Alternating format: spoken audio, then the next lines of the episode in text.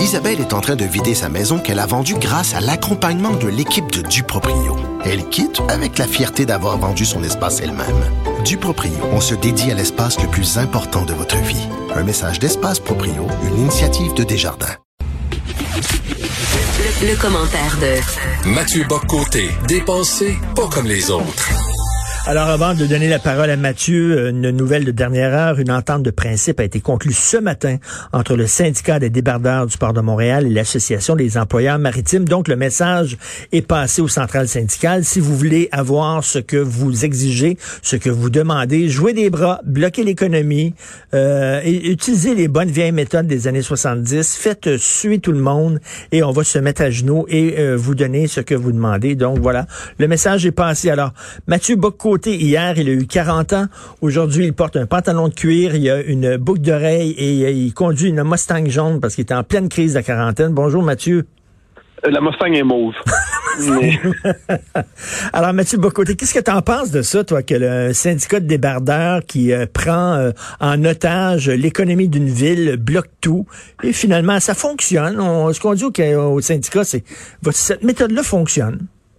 Alors, je suis pas particulièrement familier avec le dossier, je, tiens à le dire, mais sur, sur le simple plan du principe, pour ce que j'en comprends, euh, manifestement, il y a dans certains secteurs de l'économie, les méthodes fortes de certains groupes syndicaux euh, fonctionnent encore. C'est la capacité de prendre en otage. Plus largement, on l'a vu aussi au moment des, euh, des, des euh, non pas les syndicats cette fois-là, mais certains groupes radicaux autochtones oui, oui, oui. qui avaient décidé de bloquer les le transport ferroviaire au nom des, des Wet'suwet'en. Donc, manifestement, on est dans une société où les rapports de force comptent encore beaucoup plus qu'on ne le dit. Et quand certains groupes ont la capacité de paralyser un secteur essentiel pour le pays, ben, soudainement, le gouvernement écoute, ce qui est moins le cas euh, des enseignants, des enseignantes et ainsi de suite, euh, pour une raison qui nous échappe. Tout à fait. Alors, euh, Mathieu, il y a quelqu'un qui a écrit en disant qu'il n'y a pas vraiment de conflit anglo-franco au Québec, que tout ça est construit de toutes pièces, que c'est totalement artificiel.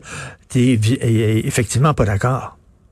Ben alors c'est ça, c'était hier la, militante euh, Toula Drimonis, euh, certains disent qu'elle est chroniqueuse, mais disons la militante Toula Drimonis, qui disait euh, dans, euh, dans un entretien, ben, elle avait fait un texte aussi dans Code Montreal, que globalement, il n'y a pas de de conflit entre le français et l'anglais à Montréal et au Québec. Il n'y a pas de, de, de, conflit des langues, disons ça comme ça, euh, que tout cela relève d'une forme de polémique artificiellement montée par des chroniqueurs datés, euh, par des gens qui sont enfoncés dans des préjugés anciens, ben. que Montréal est en fait une métropole cosmopolite, polyglotte, créative et brillante, et que globalement, euh, puis bon, pour son, ses arguments consistaient à dire essentiellement, je trouve, je trouve, je trouve, je sens, je trouve, je trouve. Donc, euh, on était dans le triomphe de l'impression.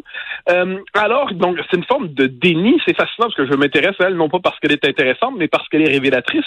Euh, il y a cette espèce, dans une partie de la communauté anglophone, une forme de nouveau radicalisme linguistique qui ne dit pas son nom, mais qui émerge et qui consiste à présenter globalement tout discours inquiet sur la situation du français mhm. à Montréal, comme une forme justement de pensée rétrograde, de pensée déphasée, la trace du monde d'hier, alors qu'il s'agit simplement de documenter, de chiffrer, de d'analyser une situation, une dynamique linguistique qui pousse à l'anglicisation de la ville de Montréal, à sa séparation politique, mentale, culturelle par rapport à l'ensemble du Québec, qui pousse, qui fait en sorte qu'aujourd'hui la langue commune à Montréal devient de plus en plus l'anglais.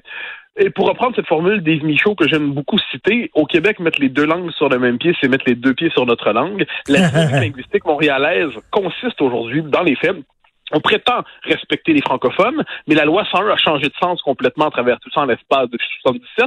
Elle devait faire du français la langue commune. Aujourd'hui, la loi 101, c'est une forme de de gros accommodements raisonnables accordés aux francophones pour leur permettre d'avoir des services dans leur langue. Mais à travers tout ça, il y a un déni d'une situation réelle et c'est une forme de déni euh, qui se veut progressiste. Hein. Nos, nos Rhodésiens, pour reprendre la formule de René Lévesque, ont appris à parler le progressiste. Mais il n'en mhm. demeure pas moins que le rapport de domination contre le français pèse encore, mais on fait semblant que ça n'existe pas. à un moment donné, euh, oui. ce sont des faits. Là. On n'invente pas ça. Lorsqu'il y a une étude qui affirme que pour avoir un emploi à Montréal, tu dois, tu dois à tout prix parler anglais. Lorsqu'on voit qu'il y a un étudiant de l'école de technologie supérieure qui n'a pas réussi à trouver un, enseignant francophone capable de lui donner son cours dans sa langue, c'est pas des inventions. C'est vrai. Ben, on est dans cette situation très particulière où aujourd'hui réclamer que le Québec soit euh, français, c'est-à-dire que le Québec, il n'y a pas deux langues officielles au Québec. C'est le, français la langue officielle. Ensuite, les anglophones ont des droits historiques qui sont respectés. Mais la vocation, par exemple, des nouveaux arrivants n'est pas de se partager 50-50, c'est de rejoindre la majorité francophone, et ainsi de suite. Rappeler que le Québec doit être français, ça passe aujourd'hui pour une forme de euh, provocation ultranationaliste.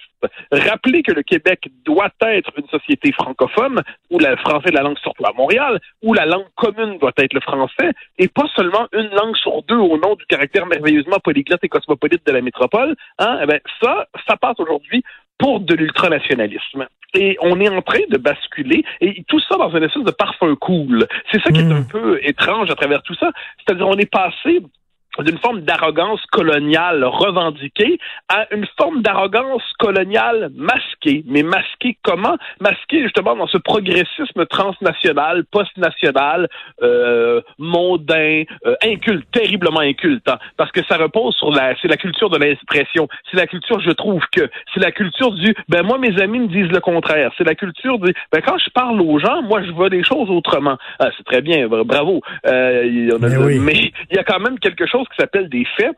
Or, cette défrancisation de Montréal, et donc du cœur euh, économique du Québec, passe désormais pour une banalité et qui le souligne, donc, relèverait des préjugés. Alors, il me semble utile de rappeler que ce discours-là est un discours qui, fondamentalement, euh, fonctionne à la négation du réel, la négation des faits. On pourrait même dire, pour reprendre le vocabulaire officiel, que ça relève presque de la, fake news à certains égards. C'est-à-dire dissoudre le réel par l'impression et le sentiment. Mais le réel ne disparaît pas quand on détourne le regard, il continue d'être le réel. Et le réel, c'est que, c'est que Montréal devient de plus en plus Montréal. Oui, comme euh, les anglophones disent, never let the facts get in the way of a good story. Euh, alors, euh, écoute, oh, une chose, Valérie Plante, mairesse de Montréal, qui sort une BD, et son éditeur, Tristan Malavoie, qui dit, bon, on va la sortir aussi simultanément en anglais parce que Montréal est une ville bilingue.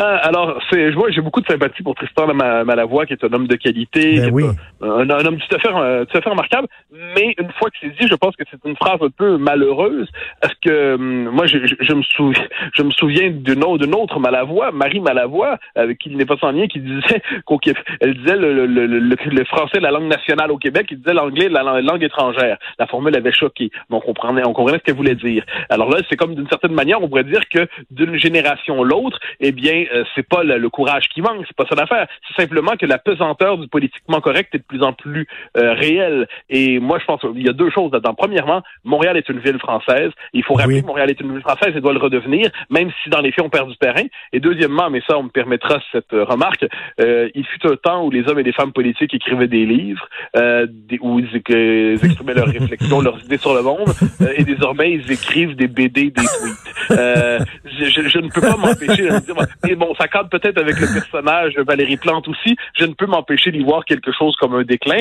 Et là, je devine qu'on dira, oh là là, propos misogyne, vous critiquez Valérie Plante. Non, non, pas du tout, pas propos misogyne. À la rigueur, propos BDophobe. Euh, c'est-à-dire, euh, moi, j'aime bien la bande dessinée comme tout le monde, mais en dernière instance, euh, si on prétend la mettre sur le même plan qu'un livre véritable pour un homme politique, pour une femme politique qui prétend livrer sa vision du monde, eh bien là, c'est qu'on a perdu le sens des, euh, ce qu'on pourrait appeler des distinctions naturelles et de ce point de vue, je trouve ça un peu... Euh... c'est l'époque, hein. c'est l'époque dans laquelle on vit. Apparemment qu'on ne doit pas la maudire, mais qu'on nous permette au moins de ne pas la chanter. Pensez que Charles de Gaulle aurait publié ses mémoires de guerre en BD?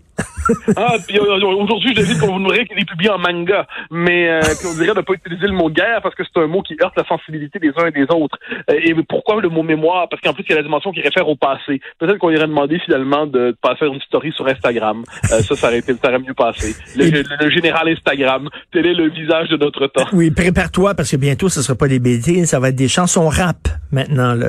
les politiciens vont utiliser le rap pour faire passer leur idée.